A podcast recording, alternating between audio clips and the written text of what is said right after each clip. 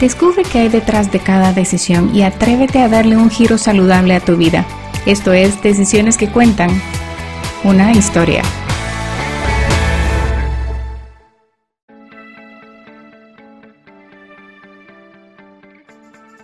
Hola comunidad bella, soy Sharon Falconer, Health Coach y anfitriona en este podcast llamado Decisiones que Cuentan.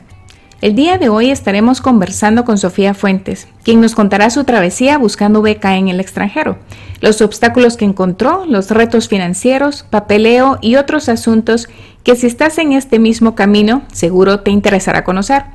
Sofía Fuentes es licenciada en Relaciones Internacionales, graduada de la Universidad de Francisco Marroquín, Apasionada en el servicio comunitario y social, ha sido voluntaria en varios proyectos en organizaciones como Rotarac y su iglesia local Vida Real. Actualmente embarca su nueva aventura para obtener una maestría en desarrollo sostenible en la Universidad Católica de Leuven, en Bélgica. Escuchemos esta interesante conversación con Sofía que seguro te interesará.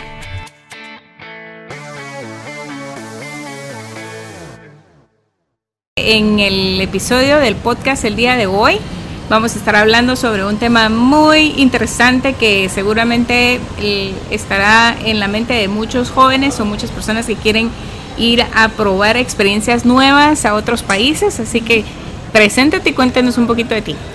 Pues primero que nada, muchas gracias por tenerme aquí, es un gran privilegio. Eh, pues, como bien dijiste, mi nombre es Sofía Fuentes, tengo 26 años y pues próximamente eh, voy a estar estudiando mi maestría en Bélgica, específicamente. Eh, y pues eso. Buenísimo, qué emocionante. Cuéntanos, ¿cómo es que empezó todo esto en tu cabeza a, a formarse, a, a hacer más que un plan, una realidad? Pues como todos los sueños desde chiquita, ¿verdad? siempre me llamó mucho eh, los retos y entre estos, pues estudiar afuera creo que era lo que más difícil se me hacía y pues lo, lo puse en la mente y, y hasta cumplirlo, pues, pero también es algo que ha evolucionado porque de chiquita me gustaba mucho, por ejemplo, Inglaterra, entonces quería estar en Inglaterra, yo decía que quería estar en Oxford. Y luego como uno va creciendo, los intereses van eh, cambiando, y los sueños también se permean, pues. Y seguido de eso, pues era estudiar en Australia. Y ahí comencé, de hecho, el proceso y ya te contaré más de cómo fue toda esa búsqueda. Y resultando pues que mis sueños se estaban materializando, pero en forma de Europa, no de forma ni de Oceanía ni necesariamente de las islas europeas de, de Inglaterra, pues. Ay, qué bonito. Y ahorita que mencionas a Australia, cuéntanos un poquito cómo fue esa experiencia, porque recuerdo que, que por ahí es que trataste de, de incursionar en un momento y no, no se dio. ¿verdad? Y nos dolió. Pues sí, eh, pues en todo viaje hay eh, problemas o situaciones que hay que ir costeando. Y pues Australia me llamaba mucho la atención por el, obviamente lo, lo exótico que es la idea de, de, Australia como tal, está del otro lado literal del mundo, todo está al revés, hasta inodoro se va al otro lado creo. Y pues ya estudiando la posibilidad, tenía muchos eh, programas que se ajustaban a mi, a mi carrera, ¿verdad? Entre esos estaba un par de MBAs que apliqué y pues gracias a Dios me aceptaron y ese proceso pues bastante eh, sencillo. Ahora el problema con Australia es mayormente eh, recursos. Por supuesto es carísimo, el dólar está diferente. Y también la distancia afecta mucho porque para hacer preguntas y demás tenés que hacerlo pensando que te va a contestar eh, mientras tú estás dormida, ¿verdad? Y bueno, para hacer todos esos procesos, pues conocí a a unos amigos que ya habían como medio tocado el tema y ellos me contactaron con una organización que se llama Australian Option. Y ellos, genial, porque te, ayudan a hacer las aplicaciones, te ayudan a buscar medios financieros y más o menos a, ajustar todo tu sueño para que te pongan en Australia, pues.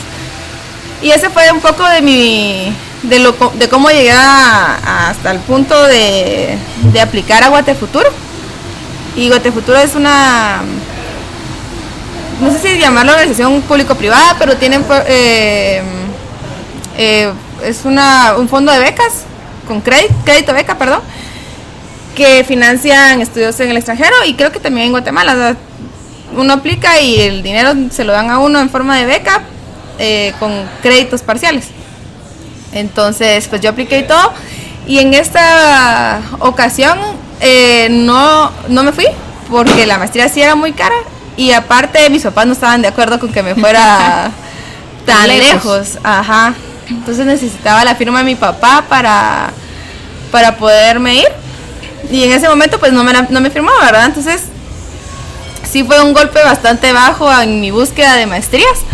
Y pues no tanto mi búsqueda de maestría como de cumplir mi sueño de, poder prepararme en el extranjero y de también crecer como persona porque creo que además una maestría no tiene que ser solo una búsqueda académica, sino también una búsqueda personal de, crecer como persona. uno no empieza algo pensando que va a salir de ese proceso siendo la misma persona. Entonces creo que eso es Conocer otras culturas, vivir la experiencia. Confrontar, ajá, confrontar nuestras ideas con ideas muy diferentes y cada culturas con otra cultura, pues. Y entonces, ¿cuánto tiempo pasó, dejaste pasar para que tú volvieras a tener la iniciativa de búsqueda? Pues, eh, por supuesto, como te mencionaba, fue un golpe bastante bajo. Entonces, sí tuve un momento así de bajón un poco amplio. Estuve como casi cinco meses que había abandonado ya mi sueño, entonces lo que había tenido de ahorros, mejor me fui a viajar para quitarme la tristeza. Y pues precisamente en esos viajes que me puse a pensar que no era, o sea, que por supuesto ese era mi sueño, pero siempre tuve, o sea, pensaba en planes B, ¿verdad? Y mi plan B era eh, este, Europa. Entonces después de esos cinco meses de haberme eh, casi dado por vencida, pues empecé la búsqueda de algo que se adaptara a mis necesidades, tanto académicas como financieras, ¿verdad? Y que yo pudiera costear por mí misma, ¿verdad? Entonces ahí fue donde resulté con Bélgica. ¿Esto fue siempre a través de Guatebecas o Guatefuturo? Guatefuturo. Ah, Guatefuturo. No, em, esto ya lo busqué yo por mi, por Google, diría mi mamá. Eh, hay páginas que te ayudan mucho a filtrar de acuerdo a tus necesidades o a lo, que tú busques para estudiar. ¿Qué maestrías eh, hay como en ofertas en cada universidad? Entonces, yo la que usé mucho se llama Master Finder. Lo pueden buscar en Google, solo la primera que sale, creo. Entonces ahí puedes filtrar por por país, por programa, por el largo del programa y hasta por el idioma. Pero sí, entonces eh, ya igual la aplicación y todo eso fue por mis propios medios. Yo me metí a la universidad, eh, estudié las formas en que se aplican.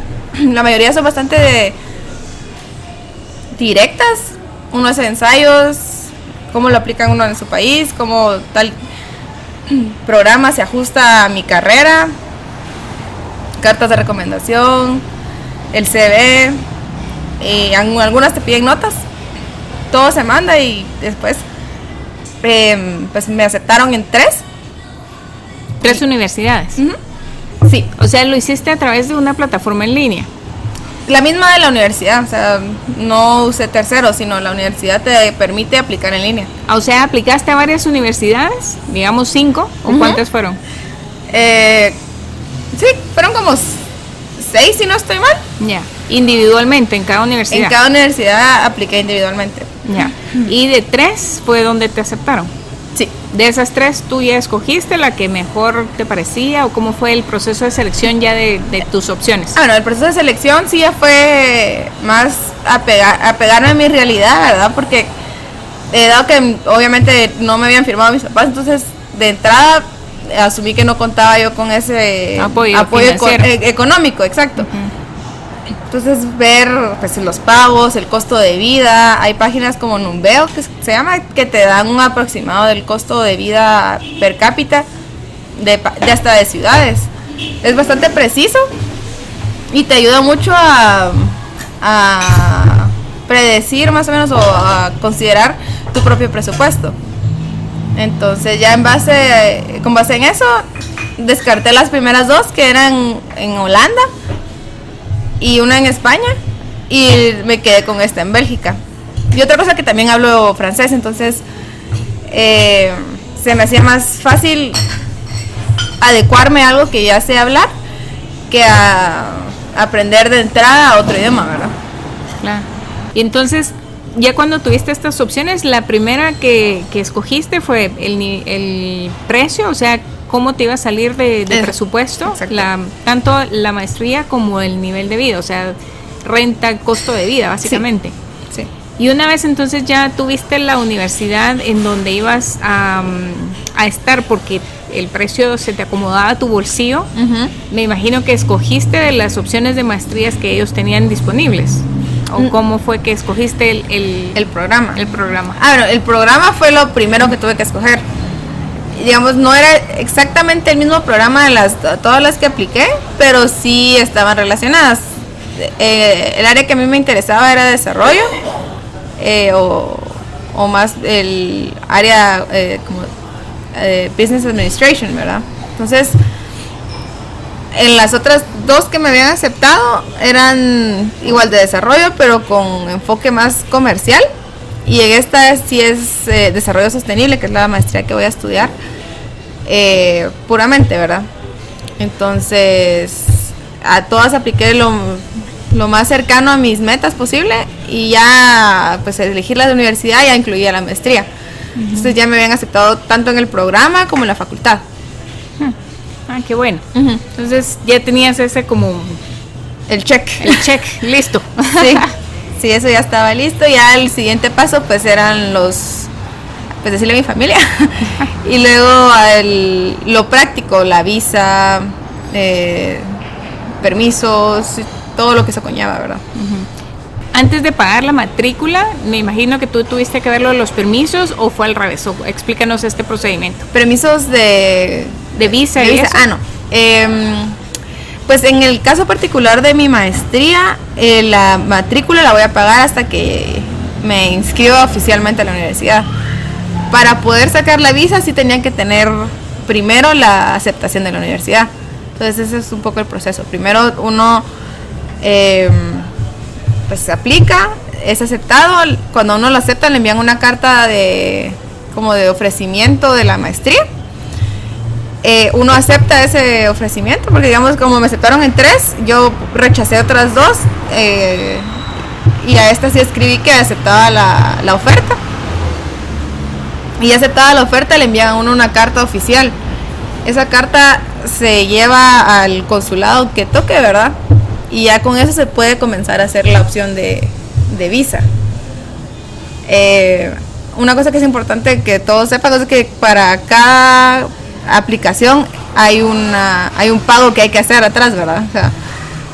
esto de, aplicar a todo es es eh, pues un compromiso porque tiene que poner uno sus de sus eh, de tu presupuesto, ¿verdad? De, de tu dinero para poder eh, pues aplicar y arriesgándote que te digan que no, como que te digan que sí, ¿verdad? Entonces es eh, arriesgar tu dinero.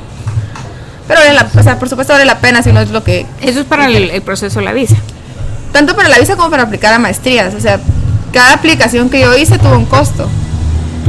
Y me aceptaran o no me aceptaran, obviamente no le devuelven el dinero a uno. Cada aplicación en cada universidad. En cada universidad. ¿Y más o menos de cuánto era el costo? Pues varía mucho entre universidades, pero van desde 25 hasta 100 euros. En Europa, ¿verdad? Para que conozcas más de mi contenido, me encuentras en redes sociales y mi página web como Decisiones que Cuentan o sharonfalconer.com.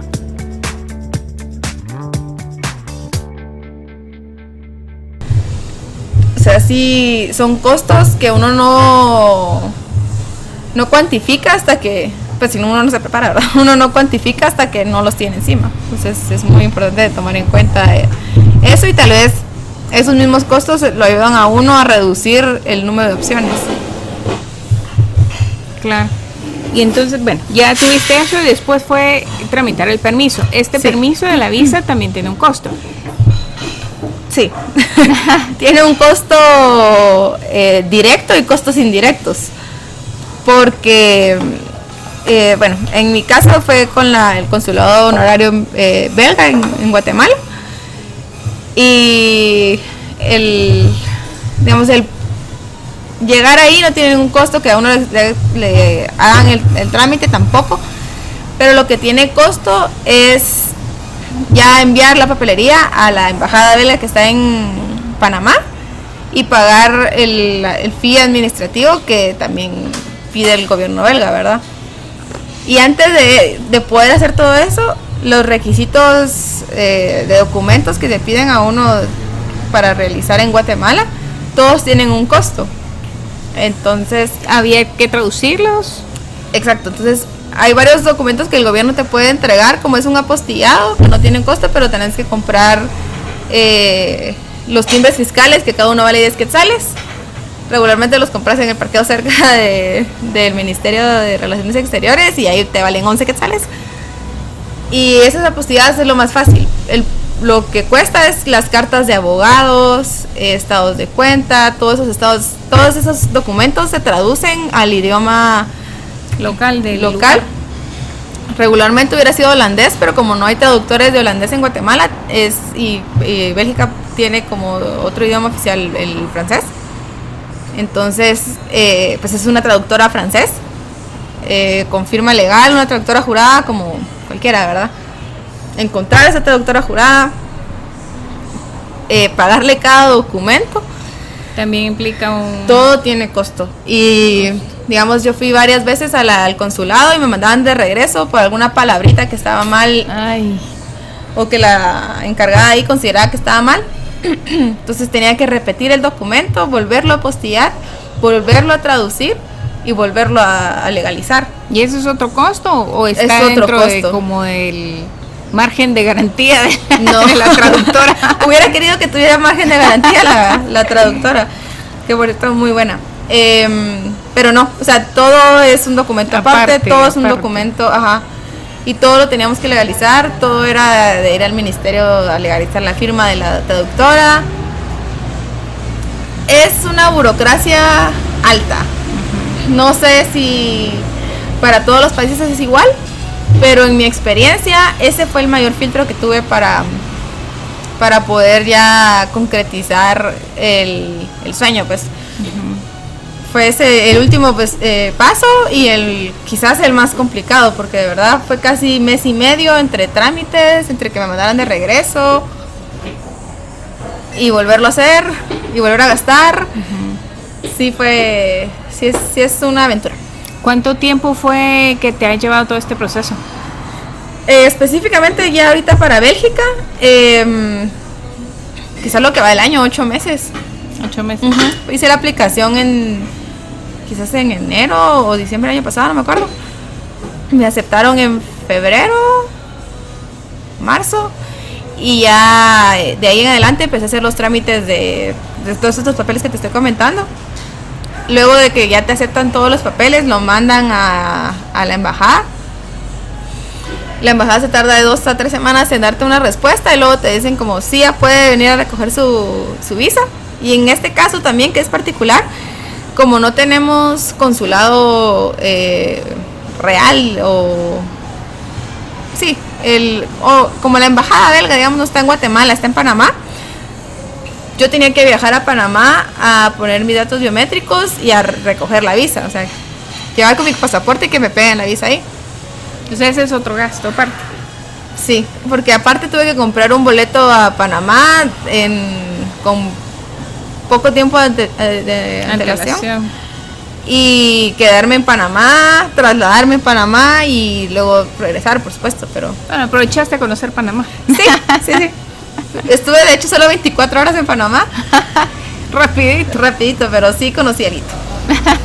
Buenísimo. Sofía, cuéntanos entonces, básicamente en resumen o, o, así a tu criterio, ¿cuánto dinero o cuánto capital necesitaría una persona para empezar con todos estos trámites hasta el momento de llegar a poner los pies en el país destino final. Bueno, va a depender mucho al país que vayan a aplicar, pero yo creo que presupuestar al menos 10 mil quetzales entre todo, viajes y lo que pueda Papeles, tocar traducciones, es- aplicaciones. sí, es lo más prudente. Por supuesto, siempre puede ser menos, como les digo, por el país que vaya a ser, pero ese es un presupuesto, creo, prudente para, para poder movilizarse y justo llegar al país. ¿Qué incluye la beca que tú tienes? ¿Qué incluye? Pues, eh, costo de viaje no. Más que todo la ma- la- el costo de la maestría, libros, el, Matrícula. la, mat- ajá, la matrícula, libros, todo lo que yo vaya a usar dentro del programa va incluido. Eh, igual un pequeño estipendio mensual. ¿Un pequeño qué? Estipendio el, para tus gastos como pocket money, que alguna cosita pequeña. Lo demás es por eh, corre por mi cuenta. ¿Qué es lo que no incluye entonces? Mi renta, mi otros gastos. Si me- yo quiero viajar dentro de Europa, no lo incluye, por supuesto. Presupuesto de alimentación. de alimentación. Te ayuda con el estipendio que te dan mensual, pero no, no lo cubre en, en Totalidad. su- su to- gracias en su totalidad. Eh, bicicleta tampoco. O sea, es básicamente el estudio. Por supuesto hay otro tipo de becas que también ofrecen otras universidades que son más completas. Eh, tengo amigas que no pagan ni renta. O sea, va a depender mucho del país y el tipo de beca porque eh, la mía es muy flexible en cuanto que yo puedo trabajar, que puedo hacer varias cosas que amigas que tienen becas completas no pueden hacer. Eh, Claro, porque obviamente tienen ese beneficio de que les Exacto. está dando la, entonces es mucho el costo-beneficio que uno esté viendo en su programa.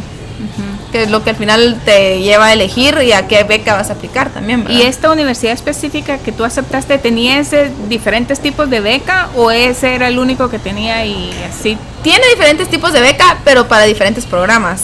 Para el mío en espe- específico tiene este y otro que es para países en desarrollo, que puedo aplicar ya cuando estoy ahí.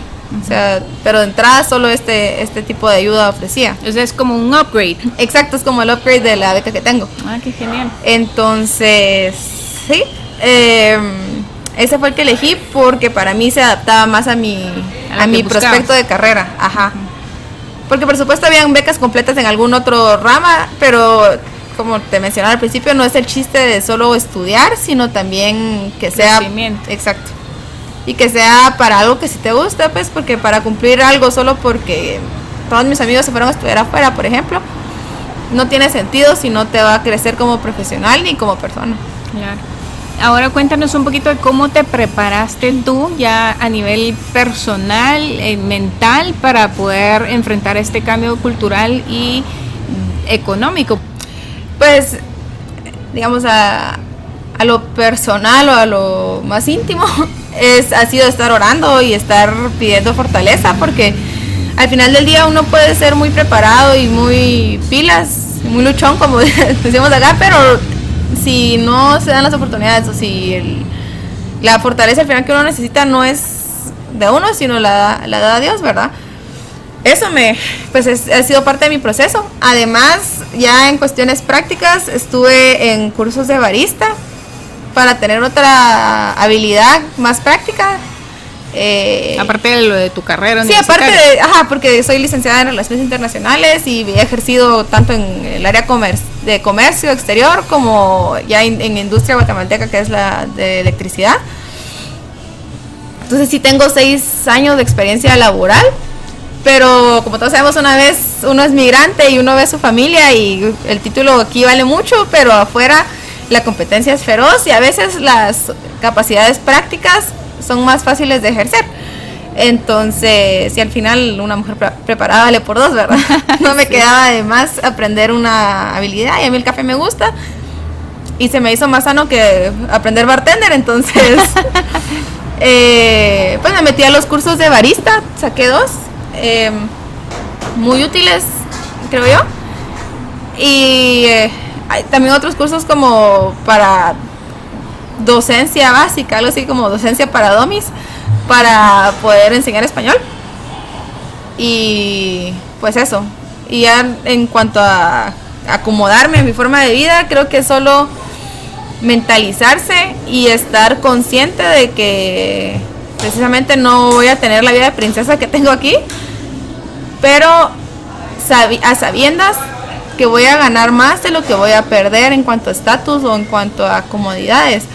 Porque al final de, o sea, creo que al final del día todo lo que nosotros podemos tener aquí que nos hace vivir tan cómodos, de la noche a la mañana se puede ir y no por decisión, sino porque la mesa se dio vuelta y ya no ya no tenemos nada, pues. Y no me puedo uno no puede vivir aferrándose a la comodidad porque va a perder muchas oportunidades o, o, vas a perder la, vida por que aferrarte al status quo. Y, y pues son cosas que estoy dispuesta a, sacrificar y, a, a, volver a obtener, pues porque no es decir que uno se vuelve estudiante y que ya se acabaron los lujos, sino que te obliga a trabajar y a ahorrar y a usar mejor tus recursos para poder darte esos lujos. O sea, sí es mucho de, pensar más económicamente, digamos, en cuanto a medir tus recursos, a ver la escasez de los mismos y a ver dónde los vas a colocar para que te den más. Ser mejor administradora. Exacto. Me va a obligar a ser mejor administradora.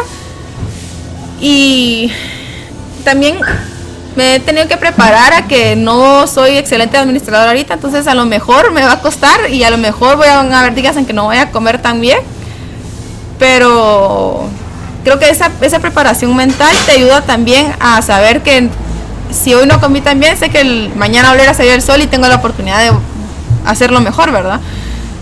Y que no va a ser siempre así, pues, que yo puedo salir adelante y que, pues, gracias a Dios tengo papás que, aunque no estén ahí y puedan responder por mí ese mismo día, sé que si los llamo, tengo, tengo, voy a tener apoyo, ¿verdad? Sé que es un privilegio que no todo el mundo puede decir y de verdad estoy muy agradecida por eso. Y también, como te digo, estoy preparada para las dos cosas. O sea, es mucho de, de mentalizarse a cómo vas a estar y prepararte para esas consecuencias. Buenísimo. ¿Qué le recomendarías tú a los jóvenes que están tratando de, de, ver por dónde empiezan a hacer algo que les llama la atención y que de repente esto ha sido su sueño, pero no saben ni qué hacer ni cómo hacerlo? Pues mi recomendación es uno que por más que se pongan difíciles las cosas, que no dejemos de soñar. Al final que si ya no soñamos, ya no estamos vivos y un sueño no solo es quedarse ahí pensando, sino un sueño es trabajo, ¿verdad? Y parte del trabajo es hacer bien la investigación de, de campo, ¿verdad? De lo que uno quiere hacer, definir muy bien tus, tus prioridades académicas primero porque por supuesto estás estudiando una maestría, no estás buscando ir a trabajar. Entonces tus prioridades académicas, cómo se va a alinear eso a tu carrera que ya estás llevando o planeas empezar. Eh, ya que haces tu plan de carrera, pues empezar a revisar distintos sitios, hay foros, eh, hay en Guatemala pues hay más creciente foros de CG Plan, por ejemplo. Hay foros universitarios que llegan con organizaciones como pues es la que mencioné como Australian Option, llegan a las universidades a ofrecer, pues no ofrecer becas como tal, pero sí los recursos para llegar a esas becas. Entonces aprovechar todas esas pequeñas reuniones y eh, pues investigar, ¿verdad? Uno tiene que también no esperar que todo le llegue a la, a la mesa y revisar. Una vez se pasan los recursos, se pasan los filtros, ¿verdad? Eh, basado en cada quien personalmente lo que pueda pagar a dónde se quiera ir, qué tan lejos se quieran ir. Hay muchas becas que el gobierno de Taiwán ofrece, por ejemplo. Entonces se pueden abocar uno directamente a las oficinas del, de, la, de la embajada, creo yo. Y de las oficinas comerciales de, de, varias embajadas le pueden dar a uno la información de cómo aplicar, a dónde aplicar y los procesos que, que tiene cada, cada país, para, tanto para las visas como para las universidades en específico que ellos tienen avaladas. Entonces es mucho estar preguntando, no hay que tenerle miedo a hacer chute y preguntar, porque al final si, pues, si no preguntan nadie te responde, ¿verdad? Entonces estar eh, inquisitivo a todas esas eh, cuestiones y una vez se hayan hecho los pasos, digamos, ya se llega a la beca y, y ahora qué, o ya me aceptaron y ahora qué, eh, pues mi recomendación es buscar en Facebook grupos de estudiantes internacionales. Ese es buen tip. Es, eh, muy útil porque la gente es sorprendente, pero está muy, eh, muy abierta a ayudar a otros, a otros estudiantes o a futuros estudiantes. Te dan tips sobre hasta qué aeropuerto te queda más cerca de, tu futura universidad, cómo buscar un, cuarto, por ejemplo, cómo buscar apartamentos, lo que tu, o sea, tu presupuesto dicte, te pueden dar tips. En, este grupo de Facebook. En grupos de Facebook, ajá. Son, esos, son nuevos foros, ¿verdad? Para, para buscar esa, esa información. Hay grupos específicos hasta para solo la universidad. Yo he buscado grupos para latinos en Bruselas, por ejemplo. Hay, y uno busca, o sea, es de buscar palabras claves en el buscador de Facebook. Pone, eh, bueno, en inglés es regularmente la mejor forma de buscar. Y salen los nombres de los grupos y ya uno los revisa y por supuesto con un criterio, ¿verdad? Ver que todo se vea legítimo, real, eh, que, no, que no te pongan ningún tipo de peligro y siempre las recomendaciones que dan las mamás. No des más información de la que te piden, no des todos tus datos, cosas así. Pero en mi experiencia es más la gente buena que está dispuesta a darte tips que scams. Entonces, em, creo que esos son recursos muy valiosos. Igual hablar con el departamento de, internacionales de la universidad que ya te haya aceptado. Ellos están, pues es su trabajo, ¿verdad? Pero aparte están dispuestos a, a orientarte eh, en lo que sea posible, ¿verdad? Y lo que esté en el, al alcance de sus manos, por supuesto, pero siempre creo que el, el mayor tip es sean chutes y no tengan miedo a preguntar y a que les digan que no, porque al final cuando uno se tira por lo que quiere, lo más que pasa es que te digan que no. Y el no ya lo tiene uno, o sea, uno va a buscar la respuesta y uno va a buscar lo que quiere. El sí. El sí. Y cuéntanos un poquito acerca del proceso que te llevó a encontrar vivienda. Ok, eso fue, pues, ha sido otro, otro reto, ¿verdad? Porque una cosa es cuando uno está en su país, eh, pues moverse, ir a preguntar, eh, conocidos que tengan apartamentos, no sé. Pero ya cuando uno está en otro horario, otro continente y otro idioma, es, es complicado. Entonces lo que yo hice pues fue precisamente buscar estos grupos en Facebook. Encontré uno específicamente de la universidad eh, donde publican cuartos, publican personas que se están yendo, las cosas que van a vender o cosas así. Pues me, me agregué al grupo y se me ocurrió hacer una, un como pequeño póster de, de mi persona, ¿verdad? Eh, promocionándome porque habían muchos párrafos, todos iguales, y eran solo párrafos. Entonces dije yo, Dios mío, ¿cómo resalto yo acá, verdad? ¿Cómo hago que me vean? Entonces hice este póster tipo el que hace uno en el colegio de Show and Tell. Y puse una foto mía y puse eh, estudiante internacional. No, mi nombre Sofía Fuentes, estudiante internacional. Una foto mía y abajo un párrafo que sonara entre gracioso, pero como de verdad necesito ayuda. Entonces, la primera, primera línea decía, eh, todo esto en inglés, por supuesto. Eh, una guatemalteca que a veces es graciosa, muy limpia y, ordenada, que está buscando cuarto. Entonces, ya con eso quise hacer una línea de entrada que llamara la atención. Y en el mismo párrafo puse que iba a estudiar, cuándo comenzaba, eh, como que algunas características mías, siempre haciendo énfasis en la limpieza, el orden y, que no soy muy fiestera porque también creo que es algo que la gente que está ofreciendo sus cuartos quiere saber, ¿verdad? ¿Con qué van a lidiar? Que no es estar ahí de parranda todos los días. Que no voy a tener la casa llena de gente todo el tiempo, pues. Eh, entonces puse eso, puse mis redes sociales para que revisaran de que no era loca ni asesina, que pueda ver a mis perros. Eh, puse mi correo electrónico, puse todas las vías que me podían contactar y sorprendentemente a la fecha creo que es el post en ese grupo que más likes tiene. De verdad. Sí. Em, tuve una cantidad de mensajes impresionantes ofreciéndome dónde vivir o que conocían a alguien que tenía para cuartos, que em, tips también me dieron muchos. Hubo un par de, chavos que me ofrecieron traducirme documentos si necesitaba ayuda para traducir. Eh, y cositas así. O sea, de verdad que la gente está lista para ayudarlo a uno si uno sabe acercarse y, y ver la manera de sobresalir, ¿verdad? Porque entre un mar de gente, alguna forma tiene que haber que a uno lo vean, ¿verdad? Y esa fue la que a mí se me ocurrió. Alguien más podrá hacer un video. Gracias. Alguien más podrá hacer un video, no sé. Pero hay que ver la forma de, de sobresalir en ese mundito. Y bueno, para no hacer la historia más larga, entre todos esos mensajes, una, hubo una, una chava que me escribió y me dijo como, mira, vi tu anuncio, yo no tengo un cuarto, pero una amiga, unas amigas, eh, acaba, una, su flatmate acaba de, irse y a lo mejor te quieren adoptar, ¿va?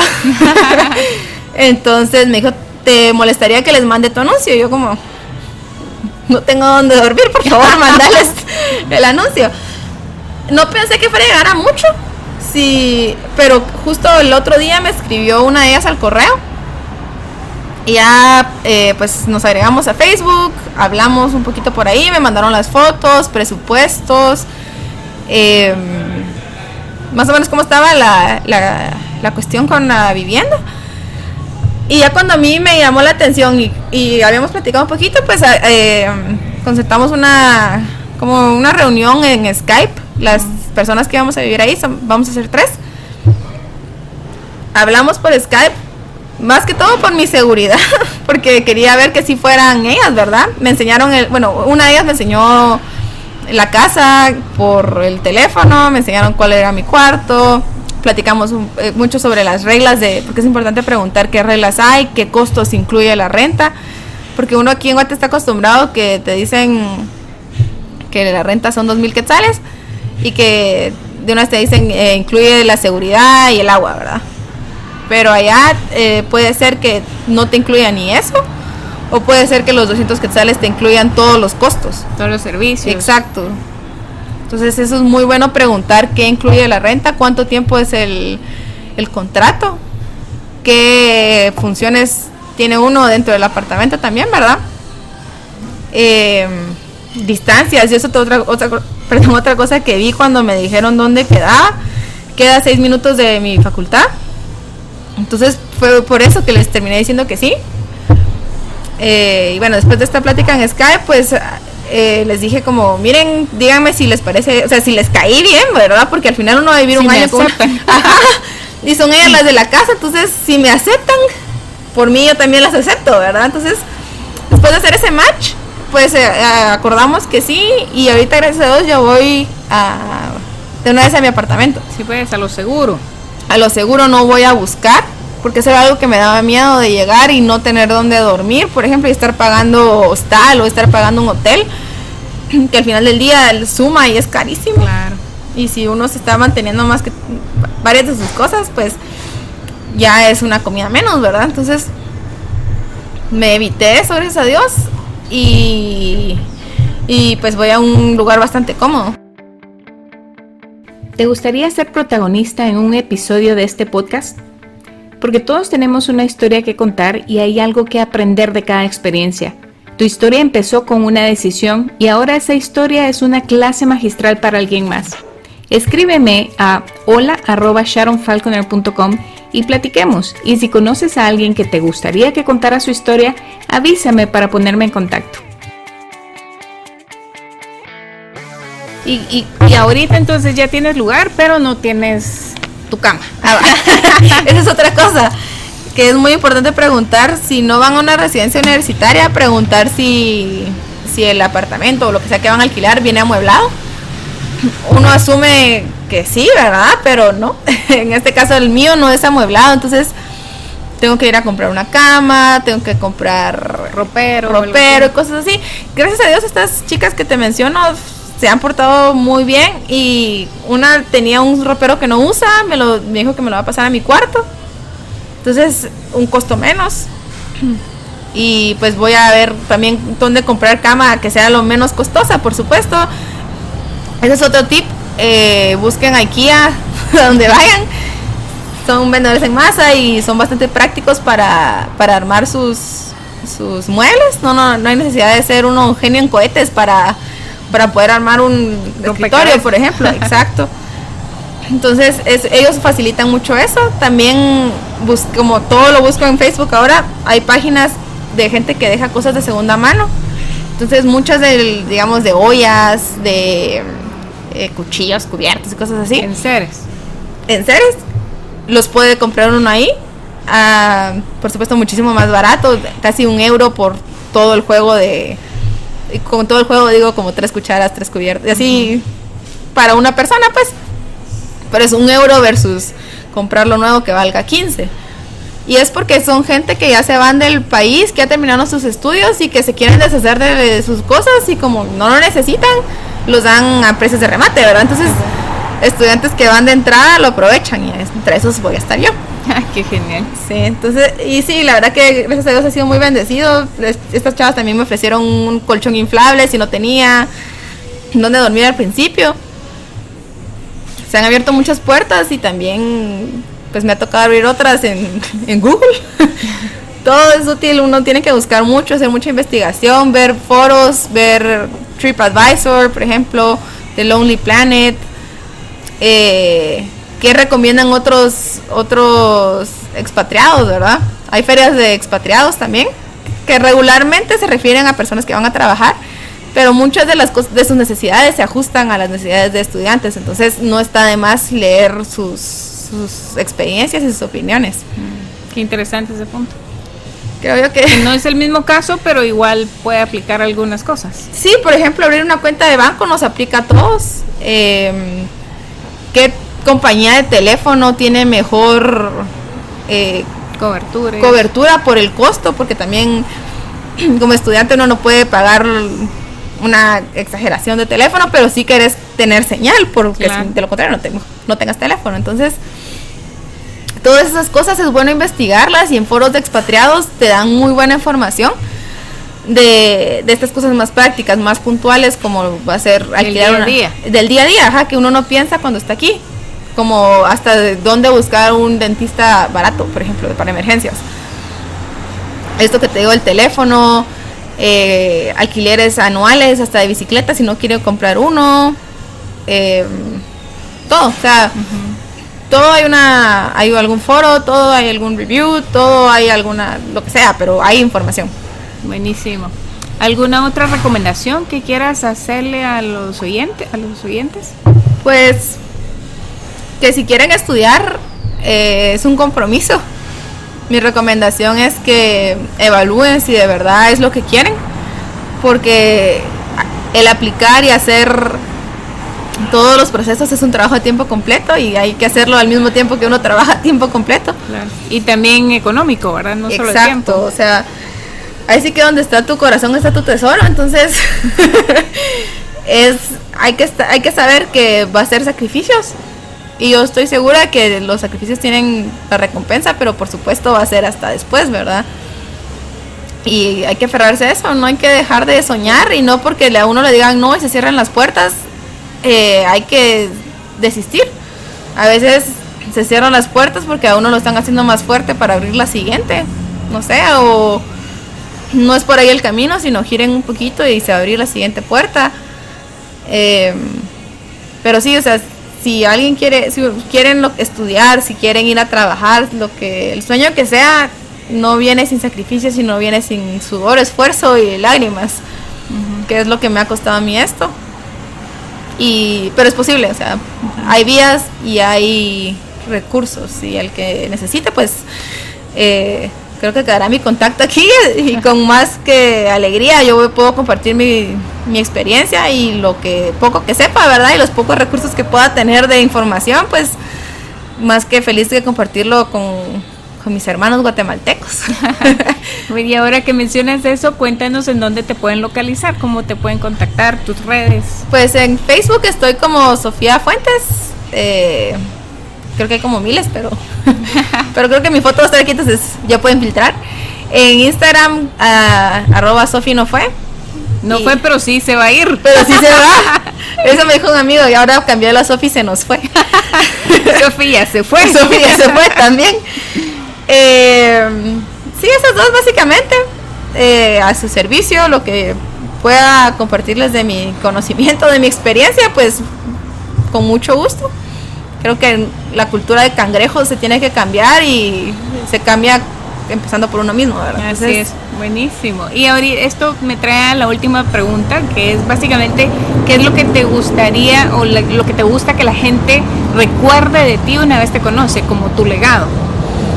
Pues eh, yo quisiera que mi legado fuera que cuando alguien piense en mí, piense en alguien que fue o es, bueno, fue, supongo que legado es que ya me morí.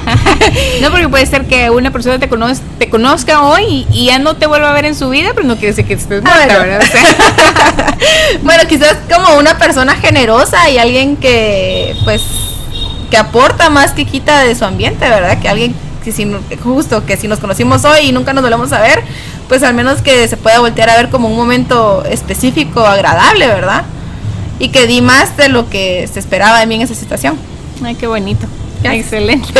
Muchas gracias, Sofi, por, por, contarnos esta experiencia eh, a través de este proceso que te ha tocado vivir para poder hacer realidad tu sueño de ir a estudiar una maestría a un país extranjero y te deseamos muchos éxitos, muchas bendiciones y sabemos que si esperamos tenerte pronto de regreso y si eso, ese pronto de regreso no es pronto dos años después de tu maestría, pues esperamos poderte volver a ver, si no es aquí en Guatemala, allá en Bélgica. Muchas gracias, gracias por la oportunidad y pues a todos, gracias.